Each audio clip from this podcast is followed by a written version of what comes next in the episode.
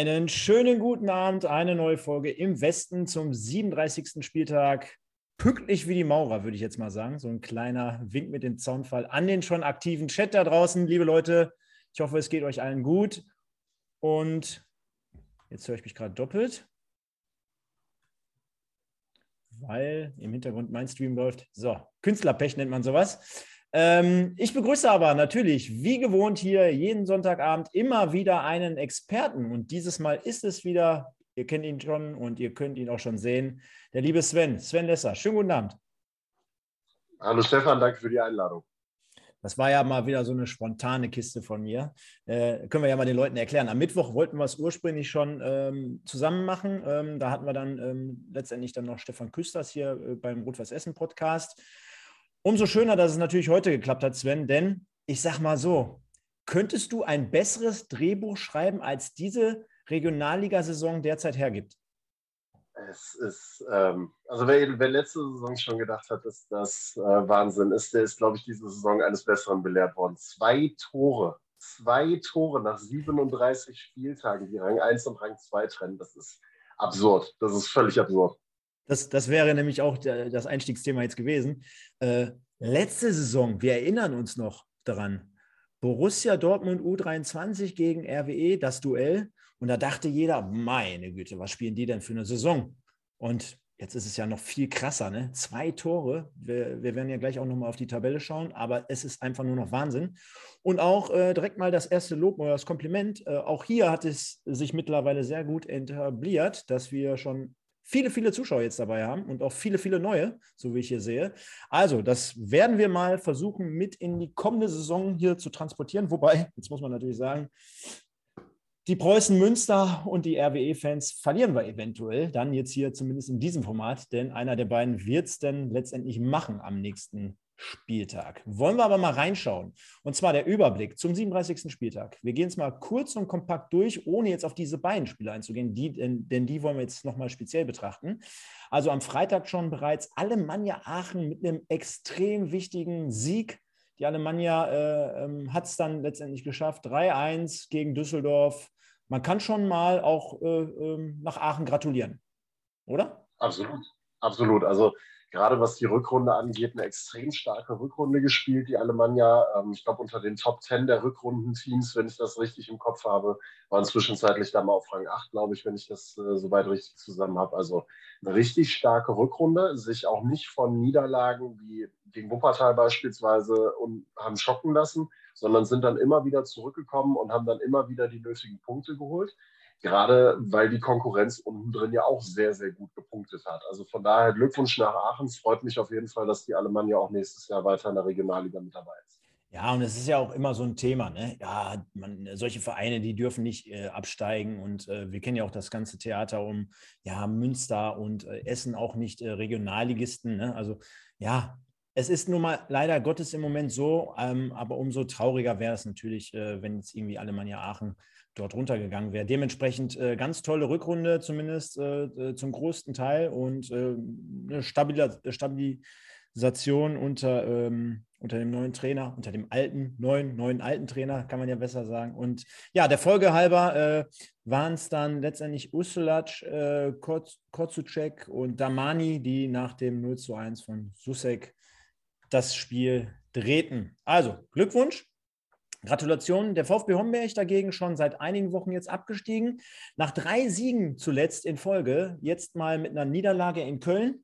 2-1. Äh, Aalen trennt sich vom Bonner SC 1-1. Das ist für beide jetzt noch nicht so äh, letztendlich 100% befriedigend, glaube ich, wenn ich auf die Tabelle schaue. Wobei Aalen hat es ja geschafft. Aalen hat es ja geschafft. Also, Aalen ist, genau, Aalen ist durch. Für Bonn ist es, glaube ich, viel schlimmer, weil die sind jetzt drei Punkte plus Torverhältnis hinterm Nicht-Abstiegsplatz. Also die werden wahrscheinlich den letzten Abstiegsplatz dann einnehmen. Die hätten den Sieg gebraucht.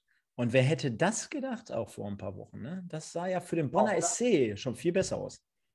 Ja, auch das. Also auch da fällt mir wieder spontan der 3 zu 0 Auswärtssieg beim WSV beispielsweise ein. Die haben, glaube ich, gegen Fortuna Köln auch gepunktet, wenn ich das richtig im Kopf habe. Also haben auch die Großen gut geärgert und haben ordentlich Punkte geholt. Und dann am Ende am Ende sind sie dann doch wieder ein bisschen eingeknickt und äh, da dann auch Strahlen und alle weiteren da unten wieder anfangen zu punkten. es ist Wahnsinn. Also jetzt einen Tag, einen, einen Spieltag vor Saisonende ist es dann, ist die Abstiegssituation dann jetzt fast geklärt, aber es war ein absoluter Kampfdown. Ich könnte dich ja fast ärgern, wenn ich dir sagen würde, äh, ja, gegen den Bonner SC 0-3 verloren und gegen Lotte heute 2-1 verloren. Jetzt stell dir mal diese Spiele. Ah, komm.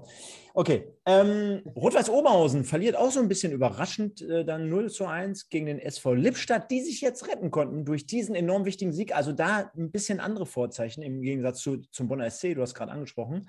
Äh, Borussia Mönchengladbach äh, 0-4 gegen Fortuna Köln eher so ein Kategorie schmuckloser loser Sieg vielleicht. Also bringt der Fortuna jetzt am Ende des Tages auch nichts mehr, nach vielen, vielen Wochen, wo es jetzt nicht mehr so richtig funktioniert hat.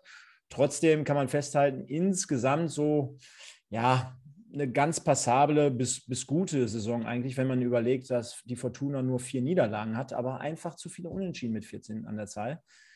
Oder wie, wie kann man es so auf den Punkt bringen? Ja?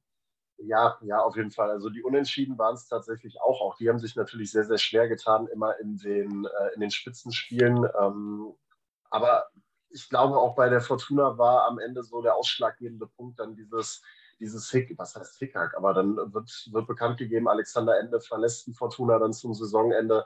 Ähm, in dem Zuge wird eine Restrukturierung oder Neustrukturierung der Fortuna bekannt gegeben, wo dann gesagt wird, es wird mehr Wert auf die Durchlässigkeit von unten aus dem A-Jugend oder aus dem Jugendbereich nach oben Wert gelegt, wo du schon so ein bisschen das Gefühl bekommen könntest, okay, vielleicht ist es doch nicht mehr so Vollgas Richtung Spitze. Dann hat man jetzt die Situation mit Markus von Ahlen, den man vom Bonner SC loseist, der dann jetzt in Bonn direkt entlassen worden ist. Also auch alles irgendwo Unruhe seit einigen Wochen bei der Fortuna und das zusammen mit diesen Spielen, die dann immer unentschieden ausgegangen sind, die dann eben nicht auf die eigene Seite gezogen worden sind. Ich glaube, das war es am Ende des Tages, was dafür gesorgt hat, dass sich die Fortuna da recht frühzeitig ähm, aus dem Aufstiegsrennen am Ende verabschiedet hat.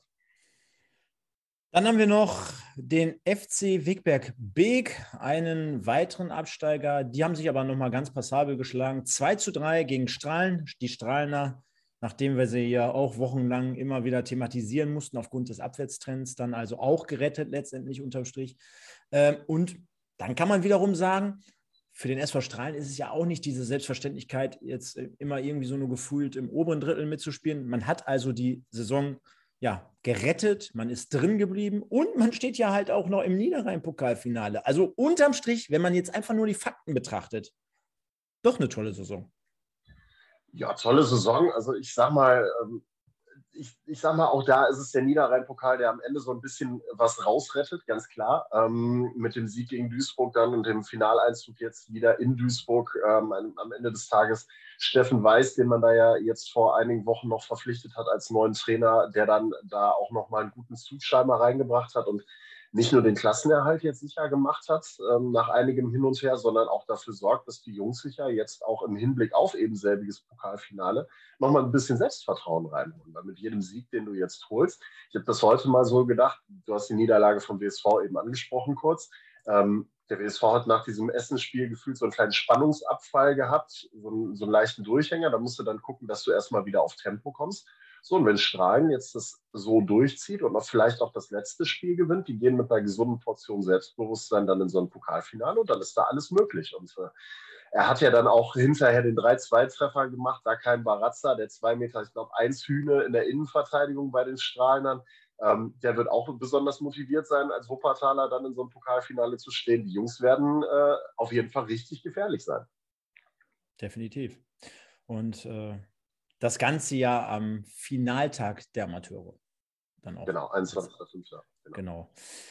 Dann haben wir noch den KFC Uerdingen, der nochmal ähm, in, in der Grotenburg spielen durfte, also zum zweiten Mal jetzt in dieser Saison in der alten Heimat mehr oder weniger. Also 3 zu 4 dort unterlegen. Nicht ganz so schlimm wie bei der Eröffnung gegen äh, Homberg mit 0-4 damals, da war ich ja da aber auch wieder vier Kirschen gefangen und äh, immerhin drei Tore erzielt. Also da durften zumindest die Fans mal jubeln. Das ist ja vielleicht doch ganz schön gewesen. Am Ende des Tages werden wir mal den Weg des KfC ähm, ja, überschauen, ob er nicht vielleicht dann nächstes Jahr wieder in die Regionalliga zurückführt. Es sind ja schon ein paar ganz interessante Personalien oder Personalentscheidungen getroffen worden. ja, gerade zuletzt Robin Udikbe, der jetzt wieder zurückkommt äh, zum KfC Uerdingen, wo ich sage, für den Oberligisten ein richtig, richtig starker Transfer. Ähm, Pascal Talarski, ein super äh, Strippenzieher im Mittelfeld, den man jetzt aus Homberg wieder äh, losgeeist hat, der jetzt zurückgekommen ist. Ich glaube, Alexander Lipinski von, vom 1. FC Bocholt, der da jetzt hingeht. Also da sind schon einige. Terada bleibt. Schon Terada, genau, der auch bleibt. Ähm, also da sind für die Oberliga schon richtig gute Transfers, ein richtig ordentlicher Kader, den man sich da zusammenstellt. Also sollte mit dem Kader die Zielsetzung sein, auf jeden Fall oben mitzuspielen, ganz klar. Und äh, dann möglichst zügig auch den, den, die Rückkehr in die Regionalliga perfekt zu machen. Und vor allen Dingen jetzt einfach auch mal mit ordentlich Vorbereitungszeit, mit Planungszeit das Ganze anzugehen und nicht wie in der Sommerpause einfach irgendwie 23 Leute zusammenzimmern, die einmal irgendwann in ihrem Leben in einem Verein vom Ball getreten haben. Also das war ja, das war ja wirklich Knall auf Fall alles und äh, kurz vor knapp. Dann hat man in der Winterpause nachjustiert. Da ist man erstmals schon mit dem Konzept drangegangen. Und da hast du dann auch gemerkt, dass es dort eine Änderung gab unter Alexander Vogt. Ja, und jetzt kann man das Ganze weiterziehen und durchziehen und hat ein paar sehr, sehr gute Transfers im Sommer schon mal festgezogen. Ich denke, da wird auch noch das ein oder andere interessante ähm, der ein oder interessante, äh, interessante Spieler kommen. Und dann wird das äh, eine spannende Angelegenheit, gerade auch wenn die in der Grotenburg weiterspielen können. Ähm, ich glaube, da haben wir die Chance, dass wir den KfC sehr, sehr zügig auch wieder in der Regionalliga zurücksehen. Und dann, äh, Sven, Lotte 2-1 gegen Wuppertal. Ähm, wie war das Spiel? Ähm, du hast den WSV tatsächlich angemerkt irgendwo, dass äh, da so ein Spannungsabfall gewesen ist ähm, nach diesem Essensspiel, auf das ja alle hingefiebert haben im Pokal. Was man aber auch nicht außer Acht lassen darf, war, dass äh, ich glaube, die Hälfte der Startelf ähm, verletzungsbedingt gefehlt hat. Also Niklas Heidemann war nicht mit dabei, Moritz Montag war nicht mit dabei, Sine Saric, äh, Kingsley Sapai, ähm, dann ist Leon Schwers während der Partie noch verletzt raus. Äh, der WSV musste hinterher mit zu 10 zu Ende spielen. Ähm, und Lotte hat Torchance gehabt, ich glaube, für drei Spieler. Also der WSV konnte sich, hat in Halbzeit 2 sich auch gefangen, ähm, hat auch kurz vor der äh, Halbzeit ja noch den Ausgleich erzielt. In Halbzeit 2 auch die eine oder andere gute Torchance gehabt. Aber es hätte auch durchaus 5 zu 3 oder sowas in der Richtung ausgehen können. Der Lotter-Sieg war schon verdient. Und, äh, ja. Ist halt ein Spiel, ich bin gespannt, wie es da nächste Woche gegen Wegberg ist, ähm, wo es ja auch für beide im Prinzip fast um nichts mehr geht. Ob dann beide einfach mal Fußball spielen und uns einen attraktiven Ball dann bieten. Das äh, wäre das Schöne. Das wäre auf jeden Fall wünschenswert. Und äh, Lotte dementsprechend mit dem letzten Heimspiel jetzt erstmal für mindestens zwölf Monate in der ja, Regionalliga. Und da werden wir auch verfolgen, wie es dort weitergeht. Denn muss man sich auch mal vor Augen halten, nicht, dass man jetzt Lotte traditionell unbedingt mit ja, dem Profifußball so verbindet wie andere Vereine, Vereine unbedingt. Aber äh, die haben ja auch noch vor ein paar Jahren in der dritten Liga gespielt. Dementsprechend ist es ja schon dann halt so ein kontinuierlicher Abstieg.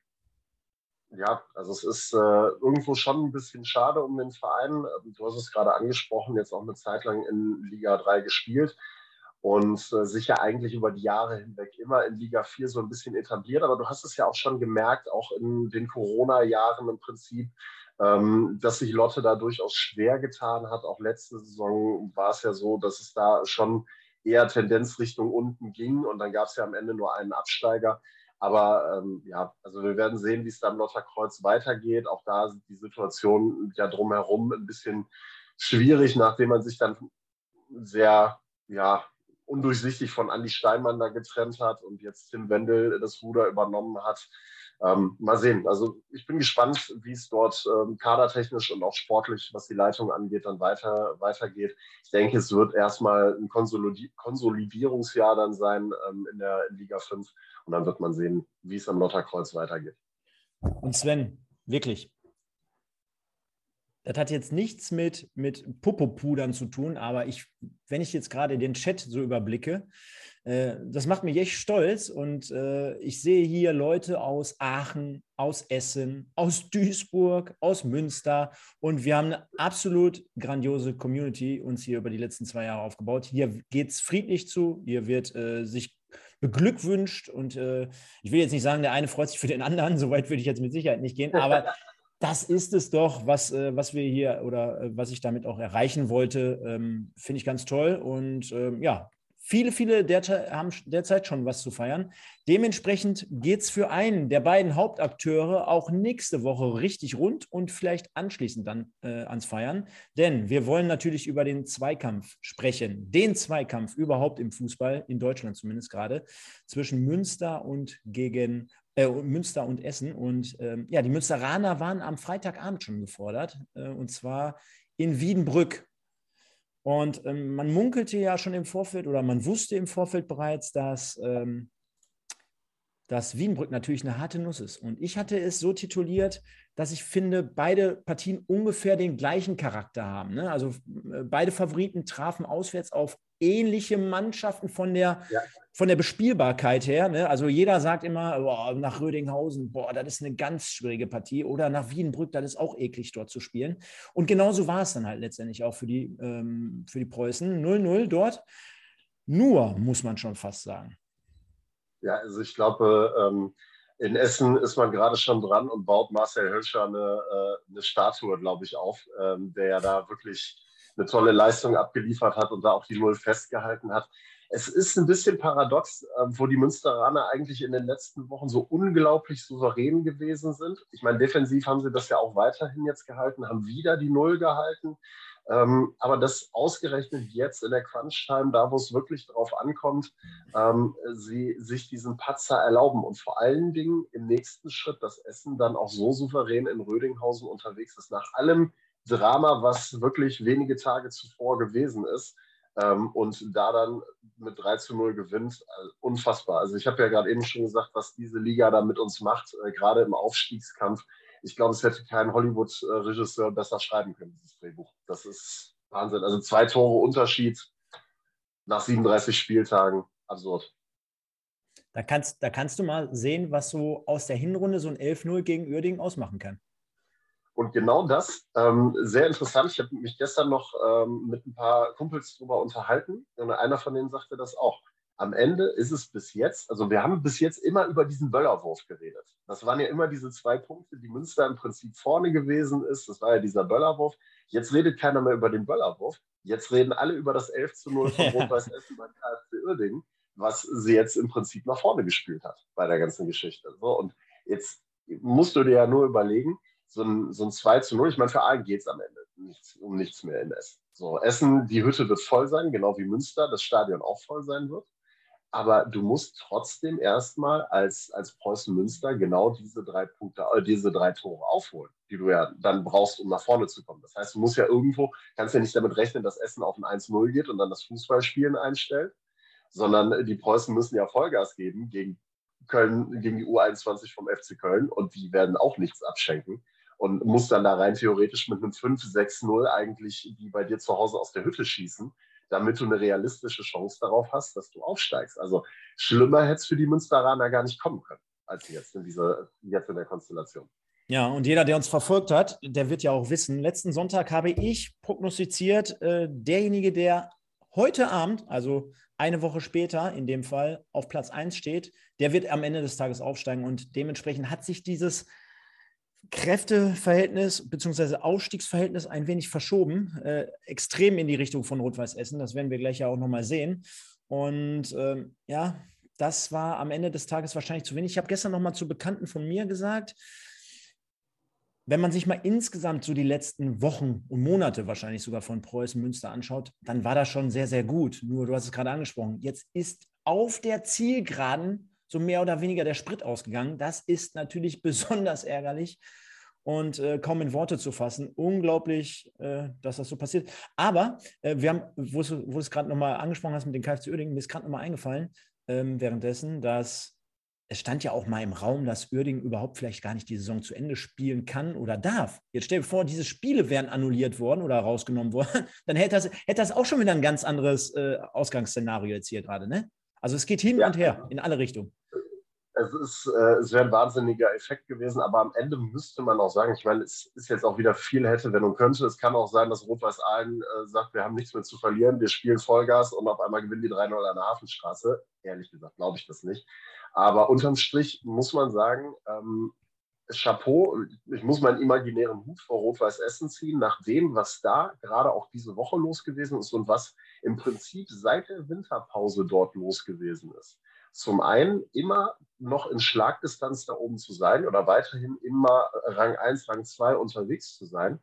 Und dieses Blatt jetzt in dieser Woche nochmal so zu wenden, also ganz großes Kino, große Leistung. Und wenn sie dann aufsteigen sollten am Ende, dann haben sie es mehr als verdient. Also das ist dann wirklich, ich meine, gut, wer nach 38 Spieltagen da oben steht, hat es sowieso verdient.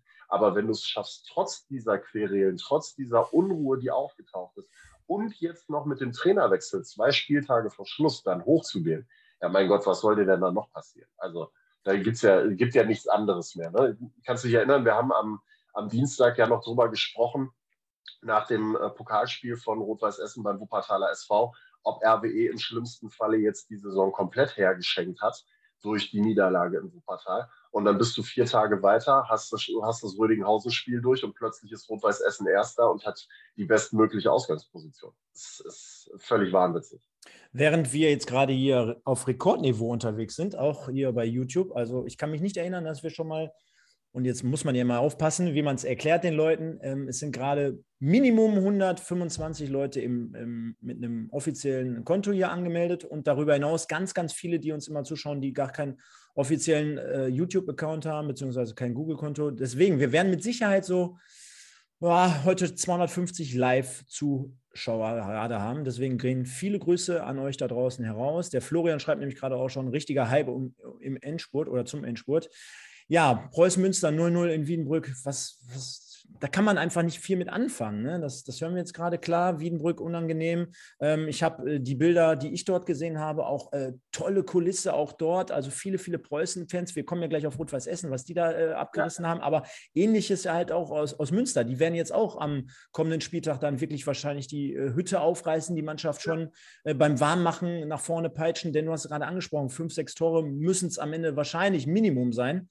Äh, und das muss ein absolutes Ding werden. Also die werden total brennen müssen, um da überhaupt eine realistische Chance zu haben. Am Ende des Tages hier habe ich auch so jetzt, klar, jetzt haben wir gesagt, ja, die letzten Wochen sehr, sehr konstant eigentlich, weil ähm, du hattest komplizierte Spiele. Du hast äh, Fortuna Köln zu Hause gewonnen, du hast in Oberhausen gewonnen. Ne? Also da hast du ja eigentlich auch viel richtig gemacht und umso ja, beknackter in dem Fall für Münster, ähm, dass es jetzt nicht gereicht hat in, in dem Moment. Und äh, ja, viel mehr lässt sich da gar nicht, glaube ich, äh, zu sagen. Du hast es angesprochen, Hölscher, äh, ja, dem wird eine Statue gebaut und dann geht es in eine neue Runde für den SC Wiedenbrück in der kommenden Saison. Und ähm, jetzt wollen wir natürlich, viele, viele warten natürlich auch darauf, über den 3 zu 0 Auswärtserfolg von Rot-Weiß Essen beim SV Rödinghausen sprechen. Und das war ja so eine Geschichte, Sven, du wusstest als Rot-Weiß Essen, was hat der Konkurrent am Freitag vorlegen können. Und äh, parallel dazu natürlich, dass man sich da als Spieler Gedanken macht und auf der anderen Seite die Schocknachricht, zumindest für Christian, für Christian Neidhardt, er dann letzte Woche auf einmal nach dem äh, Wuppertal-Spiel kein Trainer mehr und Jörg Nowak übernimmt. Und äh, da fragte man sich ja auch, welchen Effekt kann das jetzt nochmal erzielen? Welchen Impuls kannst du jetzt nochmal, ist übrigens mein neues Lieblingswort, Impuls äh, kannst du nochmal äh, setzen? Und äh, gepaart mit der ganzen Geschichte, dass, ähm, ja, dass äh, Münster nur 0-0 gespielt hat. Also erstmal, ich glaube, ich hätte mit den Essenern definitiv nicht tauschen wollen, ähm, wenn ich da alleine dieses Thema Druck mal auf oder diesen, diesen äh, Zopf mit dem Druck mal aufmache. Ähm, wenn du schon im Vorfeld weißt, dass dein Konkurrent im Aufstiegskampf nur unentschieden gespielt hat und du mit einem Dreier definitiv an der Tabellenspitze bist. Ähm, das ist ja ein Druck, der da aufgebaut wird. Klar, positiv auf der einen Seite, aber auf der anderen Seite, wir kennen das Umfeld in Essen. Das war ja was, das habe ich mit Christian Neidhardt in Wuppertal schon mal kurz angerissen, als es um diese Thematik mit Pokal ging und wie wichtig ist der Pokal und was da von außen reingetragen wird, wo er ja schon ganz klar gesagt hat, die sollen alle aufhören, äh, so einen Quatsch zu schreiben. Für uns ist der Pokal wichtig und diese ganzen Foren, das ist alles Murks und die sollen aufhören, darin zu schreiben. Ähm, da siehst du ja auch, was von außen für eine Wirkung dann entsteht, auch auf so eine Mannschaft, weil ich glaube, das war auch mit ein Faktor, der dafür gesorgt hat, dass die Jungs nicht bei 100 Prozent gewesen sind in Wuppertal. Und ähm, dieselbe Wirkung hätte das natürlich auch am Samstag haben können. Wenn alle Welt weiß, Münster hat nur 0-0 gespielt in Wiedenbrück und dann kommst du als Rot-Weiß Essener hin, hast noch eine riesige Meute an Fans mit in Lotte, wo sie ja gegen Rödinghausen dann gespielt haben. Und äh, dieser immense Druck, der da aufgebaut wird, dann, das, ist, das kann auch zum Gegenteil umschlagen. Ich meine, RWE hat es am Ende sehr souverän gemacht, hat es mit 3-0 dann runtergespielt und dann hast du gesagt, dieses Thema Trainerwechsel. Ähm, mittlerweile, also es ist eine Mutmaßung, das war ja schon mal eine Thematik, die rund um diesen Wechsel bzw. die Suspendierung von Daniel Davari auftrat, dass es angeblich Stimmen in der Mannschaft gegeben haben soll, die gesagt haben, warum? Also warum wird er jetzt suspendiert? Was soll das Ganze? Und man könnte jetzt rein theoretisch daraus schließen, okay, Christian Neidhardt ist nicht mehr da, plötzlich werden die Jungs wieder souverän. Vielleicht hat das tatsächlich jetzt nochmal ein paar Prozent freigesetzt. War da was gegen den Trainer? War da nichts gegen den Trainer? Weißt du natürlich nicht. Kannst du immer schwer beurteilen aus unserer Position heraus. Aber es ist auf jeden Fall schon ein Geschmack mit dabei, wenn es dann hinterher so souverän geht, wenn du vorher das Wuppertal-Spiel eben gesehen hast, auch wenn es nur Pokal war. Ähm, und äh, dann spielst du das Ding eben, wie gesagt, so souverän darunter, gewinnst dann 3 zu 0 und alle Welt sagt dann, ja, wir haben ja alles richtig gemacht in diesem Moment. Im Prinzip spricht alles jetzt für Novak und Ulik in diesem Moment, weil sie gesagt haben, wir haben jetzt nochmal alle Chancen genutzt. Und auch da möchte ich gerne Christian Neidhardt nochmal aus diesem Interview raus so ein bisschen äh, zitieren, der dann gesagt hat, ähm, machst du, also du kannst es eh nie jedem recht machen, im Endeffekt. So, stellst du eine B-Mannschaft auf, weil du dich wirklich auf die Liga fokussierst und fliegst dann raus, werfen sie dir das alle vor. Ähm, schonst du die Spieler nicht und steigst am Ende nicht auf, werfen sie dir das auch alles vor. Und genauso wäre es ja für Ulich und Novak jetzt auch gewesen. Wenn die das Ding jetzt verlieren oder verloren hätten oder unentschieden gespielt hätten und am Ende nicht aufgestiegen wären, hätte es geheißen, warum habt ihr das, warum seid ihr das Risiko eingegangen? Habt den Neidhardt jetzt kurz vor Schluss rausgeworfen? Seid ihr eigentlich bescheuert? Jetzt dürft ihr dem noch Abfindung zahlen und was weiß ich nicht was. Und so können Sie sich jetzt hinstellen und sagen, seht da, alles richtig gemacht, den richtigen Impuls, wie du es so schön sagst, dann gesetzt und ähm, die Jungs nochmal angezündet. Das sagt man ja gerne immer im Vertrieb, dass er, dass er dann die Jungs anzünden musste, damit die nochmal ordentlich Gas geben. Und ähm, es hat ja geholfen. Es hat ja irgendwo hat's was freigesetzt oder, oder es hat zumindest, das habe ich heute noch so gedacht, das Alibi weggenommen, weil diese ganze Thematik mit Davari, mit Grote, mit dem Böllerwurf beispielsweise, die erschlägst du in diesem Moment sofort, wenn du den Trainer rauswirfst, weil die Jungs ab dem Zeitpunkt keinerlei Alibi mehr haben. Ab da geht es bei Null wieder los und haben kein, keinerlei Alibi und müssen abliefern. So, und wenn sie es dann nicht hinkriegen, kriegen sie es nicht hin. Aber es sieht ja anders aus. Also das war auf jeden Fall so ein Spiel mit dem Feuer. Ähm, dementsprechend ja, äh, muss man ehrlich sagen, da waren echt einige Entscheidungen bei und jetzt auch letzt, letztendlich noch natürlich die Geschichte mit dem, mit dem Trainerwechsel. Gehen solche Dinge in die Buchse, dann stehst du doof da. Wenn du am Ende des Tages gewinnst und aussteigst, hast du alles richtig gemacht, denn nur für Rot-Weiß Essen zählt nur der Aufstieg. Und ähm, ja, dann würde ich sagen, hoffentlich hat Christian Neidhardt den gleichen Vertrag wie Dimitrios Gramotzis, der sich jetzt erstmal verlängert hat und ein besseres Gehalt beschert. Mal schauen, äh, wir werden es dementsprechend verfolgen, Sven. Ja, und dann haben wir den Blick, nee, der Blick auf die Tabelle kommt gleich erst. Und zwar gibt es einen Spieler der Woche für dich. Und wenn ja, warum? Und wenn ja, welcher? Natürlich. Schwierig. Leute, Schwierig. haut doch mal in den Chat rein, unterstützt uns mal. Genau, ne? genau ich gut. Ich fände mal ein paar Vorschläge ganz gut dann in dem Zuge. Mal, ähm, würde mich Kef mal interessieren, was hm. unsere Zuschauer sagen. Darf übrigens auch unabhängig von RWE sein, darf auch gerne jemand aus den, aus den anderen Teams sein. Ich weiß, wo er definitiv nicht herkommen wird, vom Wuppertal SV heute. Das, äh, das können wir schon mal sicher sein. Nein. Ähm, Hölscher, ja, klar, warum nicht? Ne? Ja, ja, am Ende des Tages, glaube ich, wird alles auf Marcel Hölscher rauslaufen, weil der ja so einen unfassbaren Einfluss mit seiner Leistung gehabt hat auf diesen Aufstiegskampf und äh, dafür gesorgt hat, dass sich dieses Blatt komplett gedreht hat. Also ich glaube tatsächlich, wenn ich über alles hinwegblicke, klar, die Aachener werden natürlich dann auch vielleicht sagen, ähm, der ein oder andere Damani beispielsweise oder so, ähm, der da vielleicht noch reinfließen könnte. Aber ich glaube, ich würde mich auf Hölscher festnageln oder festlegen, weil dieser Einfluss, den er mit seiner Leistung und den der SC Wiedenbrück im Generellen mit seiner Leistung gehabt hat, auf diese Liga und auf diesen Aufstiegskampf, der war so groß. Ich glaube, da brauchen wir fast gar nicht drüber reden, dass es irgendjemand anders sein sollte. Ja, Hölscher, Kefgir, natürlich auch ähm, immer von uns ja auch gefordert, immer einer, den wir sehen, der immer auch dort frischen Wind reinbringen kann und dementsprechend mit einem Tor und zwei Vorlagen natürlich auch starke Statistik aufweist für dieses Spiel. Mhm.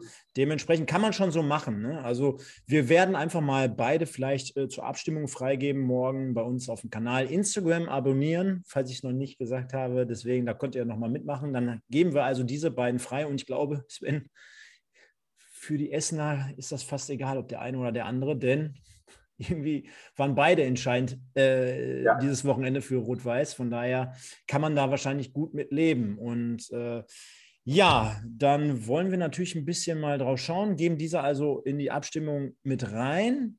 Ah, jetzt haben wir es leider nicht mehr. Wo haben wir noch die Tabelle? Die müsste jetzt gleich auch noch kommen. Ah, blende ich gleich nochmal ein. Ähm, ja, machen wir also oder machen wir das Ding fest. Nächste Woche, grandioser letzter Spieltag. Dann auch vielleicht, wenn du, wenn du Zeit und Lust hast, auch nächste Woche Sonntag schon mal die Einladung für dich, das äh, Aufstiegsfinale hier nochmal zu besprechen. Können wir ja nochmal gleich sprechen. Äh, Einladung geht auf jeden Fall raus und dann halten wir fest, beide Mannschaften dann nochmal final mit einem Heimspiel. Wir haben es gerade angesprochen. Fünf oder sechs Tore müssen es Minimum sein. Ist das realistisch für Preußen Münster gegen die U23 vom 1. FC Köln? Also ich muss gerade ehrlich gesagt gestehen, alleine bei dem Gedanken daran, beide mit einem Heimspiel, beide vor aus, ausverkauftem Haus. Also Münster ist ja schon ausverkauft und Rot-Weiß Essen hat ja auch schon über 10.000 Karten verkauft. Ich glaube, der Heimbereich ist komplett ausverkauft mittlerweile in Essen, wenn ich das heute richtig gelesen habe. Ich kriege auf jeden Fall schon Gänsehaut, wenn ich dran denke. Ähm, wie gesagt, die Konstellation tut ihr Übriges dazu. Ist es realistisch? Ähm, ist ja jetzt keine äh, 0815-Mannschaft da, ne? Genau, also es ist keine 0815-Mannschaft, keine Laufkundschaft. Ich äh, muss spontan zurückdenken damals an das Abstiegsfinale, ich glaube 98, 99. Eintracht Frankfurt muss mit vier Toren Unterschied gegen den amtierenden deutschen Meister Kaiserslautern gewinnen, der in die Champions League eingezogen ist und gewinnt am Ende 5-1. Ähm, wie heißt es so schön, du hast keine Chance und nutze sie. Ne? Also es ist, glaube, die Wahrscheinlichkeit ist sehr, sehr gering. Ähm, aber man darf natürlich auch nicht den Fehler machen. Rot-Weiß Aalen ist Rot-Weiß Essen noch sehr, sehr unangenehm in Erinnerung, auch wenn es im Versestadion auf wirklich schlechtem Platz gewesen ist, ähm, mit, einem, mit, einer ganz anderen Zusammenstellung bei den Essenern auch. Ähm, vor nicht allzu langer Zeit, wo RWE dann verloren hat mit 0 zu 2. Du darfst nicht automatisch damit rechnen, dass du das Ding gewinnst. Also das ist ja, das ist ja ein Trugschluss. Beide sollten, auch wenn wir das natürlich gerne ähm, herreden wollen, beide müssen immer noch ihre Hausaufgaben machen. Beide müssen auch erstmal dieses Spiel überhaupt gewinnen. Und dann können wir mal einen Blick drauf werfen, ob es der eine oder der andere schafft, ähm, die entsprechende Anzahl an Toren zu erzielen. Wenn natürlich jetzt Rot-Weiß Essen schon loslegt wie die Feuerwehr und in den ersten 20 Minuten drei Tore macht, ja, dann kannst du einen Haken dran machen. Ich glaube, dann können sie in Essen schon die Aufstiegsparty äh, starten und äh, die Stauderfässer rausholen. Ähm, und in Münster können sie dann das Spiel 90 Minuten lang zu Ende spielen, weil ich glaube, das dann mit einem 6 zu 0 zu Ende zu bringen oder 7 zu 0, ich sehe es ehrlich gesagt nicht unbedingt. Also müsste schon einiges zusammenkommen. Ähm, aber du wirst natürlich als Preußen Münster mit einer gehörigen Portion Motivation und vielleicht auch Wut im Bauch über deine eigene Leistung aus der Vorwoche agieren. Du wirst Vollgas gehen. Du musst natürlich aufpassen, dass du dann nicht gegen einen technisch sehr, sehr starken Gegner, und die Kölner sind für mich fußballerisch eine der besten Zweitvertretungen der Liga, ähm, da in die Konter reinläufst und dir die Dinger fängst. Ähm, das ist ja das Schlimmste, was den Münsteranern passieren kann, wenn sie sich auf einmal noch Gegentore fangen. Ähm, das muss erstmal gesichert sein und dann ja, musst du hoffen als Preußen Münster, dass du einfach in so einen Flow reinkommst, machst früh das erste Tor und dann kommst du in so einen Rhythmus rein. Auf einmal legst du dann einen nach und legst noch einen nach und dann kann das sein, aber die Wahrscheinlichkeit, ich sehe es eher gering. Ja, und viele Leute schreiben es hier schon rein. Ne? Vor knapp 20.000 Zuschauern das Ganze dann halt auch in Essen. Ja. Die wiederum dann gegen Aalen an der Hafenstraße. Also da wird es wahrscheinlich richtig zur Sache gehen, da wird es richtig knallen. Ich sehe aber auch, dass du trotzdem auch dieses Spiel gewinnen musst, denn für Aalen ist es einfach ein Bonusspiel, da kann man locker flockig aufspielen. Und du darfst ja auch nicht vergessen, was macht das vielleicht auch oder was setzt das vielleicht nochmal im, im Kopf für Kräfte frei? Ne? Also nicht nur auf Seiten der Aalener, weil die spielen ja auch nicht jede Woche vor 20.000 Fans. Also ist ja, ist ja mega cool auch, ne? Äh, vielleicht schönes Wetter, alles ist angerichtet und dann spielst du so den Partycrasher. Stelle ich mir eigentlich auch ganz cool vor. Ne? Also diese, dieser Gedankengang zumindest. Ja. Und dann hast du bei RWE ja jetzt auch noch nicht so viele Spieler, die in ihrer Karriere aufgestiegen sind und vielleicht auch an diesem Tag ein wenig die Beine äh, nicht ganz so befreit auflaufen lassen können oder äh, wo du irgendwie ans Denken gerätst. Lass, lass doch mal selber mit 0-1 in Rückstand geraten. Ne? Dann, dann kommen noch alle so, so Psychospielchen mit. Äh, das Publikum wird unruhig. Jeder ist natürlich über das andere Spiel informiert. Das wird auf jeden Fall eine ganz crazy Geschichte, aber ich, ja. ich freue mich einfach mega darauf. Du, du wolltest, glaube ich, noch was dazu sagen. Genau, also zum einen, was du gerade sagst, Thema Partycrasher. Ähm, ich habe das Glück gehabt, dass ich Andreas Zimmermann in seiner Zeit beim Wuppertaler SV mal kennenlernen durfte der, glaube mir, der hat mega Bock darauf, der Partycrasher zu sein. Und der macht seine Jungs so heiß darauf. Der ist ein unheimlich großer Motivator, der ist richtig stark in der Hinsicht. Der hat richtig Bock darauf, mit seinen Jungs der Partycrasher von Rot-Weiß Essen zu sein und äh, denen da ein gehöriges Bein zu stellen. Und auf der anderen Seite bist du halt eben an dem Punkt, es ist ja nicht nur so, dass du kein Gegentor fangen darfst, sondern du musst ja auch erstmal als RWE auf den Platz gehen. Du hast gerade dieses Hemmnis im Kopf angesprochen du musst ja erstmal ein Tor machen. Du musst ja erstmal, um auf Nummer sicher zu gehen, musst du erstmal ein Tor schießen. Und du gehst mit 0 zu 0 in die Partie und ähm, musst erstmal anfangen, das Ding dem Gegner überhaupt selber ins Tor zu legen. Wenn das erste Tor gefallen ist für RB, ich glaube, dann löst sich auch so eine Blockade und dann kommst du ins Spiel rein mit den Zuschauern im Rücken. Ich glaube, dann macht es einfach nur noch mega Bock. Und wenn RWE da in Führung gehen sollte bei der ganzen Geschichte oder relativ zügig in Führung gehen sollte, dann sehe ich da kein großes Problem. Sollte Aalen da aber lange 0 zu 0 halten, ähm, ja, dann könnte das auch bei Rot-Weiß Rot Essen im Kopf ein bisschen für Schwierigkeiten sorgen. Mhm, das ist ein guter Punkt, zumal äh, jetzt stell dir mal vor, Münster geht wirklich für zur Halbzeit schon 3-0. Und in Essen steht es halt 0-0. Ne? Also selbst wenn du noch kein Gegentor, also auch diese Situation finde ich schwer, wenn du genau weißt, ey, äh, selbst wenn wir jetzt eins schießen irgendwann, wir müssten aber eigentlich äh, wahrscheinlich zwei oder drei schießen. Ne? Also auch dort könnte, also könnte beiden Mannschaften irgendwie so die Zeit davon laufen. Machen wir uns nichts vor, halten wir auch mal fest, denn ich würde das Ganze jetzt hier rausnehmen. Auch 83 Prozent unserer Zuschauer jetzt gerade übrigens, vielen, vielen Dank für die Teilnahme, fast 200 Mann hier oder Frauen, äh, Leute, Menschen, Fußballfans, Verrückte, wie, wie ihr auch wollt. Ähm, vielen Dank dafür. 83 Prozent sagen, es wird am Ende Rot-Weiß Essen machen. Ich glaube, das belassen wir jetzt auch erstmal so. Wir wollen äh, der ganzen Woche natürlich mal ein wenig positiv entgegenschauen. Ich kann schon mal verraten, exklusiv diese beiden Spiele auch im Stream abrufbar bei der Firma hier, Stage. Exklusiv. Einmal die Preußen gegen Köln, einmal ähm, Essen gegen Aalen. Und am Ende des Tages wird es für alle Fußballverrückten und Fußballfans ein ganz tolles äh, Aufstiegsfinale. Und äh, ja, wollen wir den Bonner SC nicht vergessen, der zumindest mit Gladbach 2 noch um den äh, Abstieg kämpft. Und ähm, würde mich freuen, wenn wir dann nächsten Sonntag hier Ähnliches zelebrieren können. Vielleicht äh, schauen wir mal, kriegen wir noch irgendwie spontan jemanden noch dazu? Vielleicht noch irgendwie Daniel Heber bei der Bierdusche irgendwie aus dem Stadion oder so. Keine Ahnung, müssen wir einfach mal schauen. Und dann würde ich sagen, Sven, Vielen, vielen Dank. Hat wie immer sehr, sehr viel Spaß gemacht. Erst recht mit jemandem, der so tief da drin ist und so viel äh, Ahnung verkörpert wie du.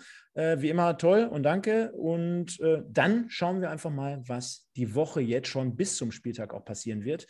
Ob es da irgendwie noch mal ein paar Personalentscheidungen gibt. Vielleicht schmeißt äh, Münster auch noch mal den Trainer raus, will noch mal einen neuen Impuls setzen auf der Trainerposition. Keine Ahnung, Spaß beiseite. Ähm, und dann würde ich sagen, dir gehören die letzten Worte und kommt gut durch die Woche, liebe Leute. Wir sehen und hören uns. Ja, vielen herzlichen Dank nochmal für die Einladung, Stefan. Ähm, wie gesagt, nächste Woche können wir gerne schauen. Freue ich mich drauf, mit dir nochmal ein bisschen darüber zu philosophieren, wie der Aufstiegskampf am Ende ausgegangen ist. Es wird ein mega spannender Spieltag werden. Ich glaube, der Fokus wird ganz klar auf diesen beiden Spielen liegen. Auch ähm, ja, wenn ich dann für die Firma, die du da oben auf dem Kopf trägst, gerade äh, das Spiel Wuppertaler SV gegen Wegberg W kommentieren würde. Also wer weniger Interesse an dem Aufstiegskampf hat, was ich ehrlich gesagt nicht ganz nachvollziehen kann, äh, ähm, der ist natürlich sehr herzlich eingeladen, sich das Spiel auch anzugucken, wieder eine Vorberichterstattung. Ich habe äh, eine Co-Kommentatorin mit dabei, Lisa Tellers äh, von Radio München-Gladbach, die wird mit dabei sein, ähm, hat auch schon in der Sportschau kommentiert. Ähm, unter anderem macht Sport im Westen für den WDR. Also wird eine sehr, sehr coole Geschichte werden. Ich freue mich sehr drauf ähm, und wünsche euch allen erstmal jetzt noch einen schönen Restsonntag, eine schöne Woche. Ähm, ich hoffe, dass alle, die es mit Rot-Weiß Essen und Preußen Münster halten, am Samstag noch ein paar Fingernägel haben und das Ganze nicht bis runter auf die Haut gekaut haben. Ähm, genießt den Aufstiegskampf so sehr ihr könnt und äh, möge der Bessere am Ende äh, gewinnen und aufsteigen. In diesem Sinne, schönen Sonntag und äh, alles Gute.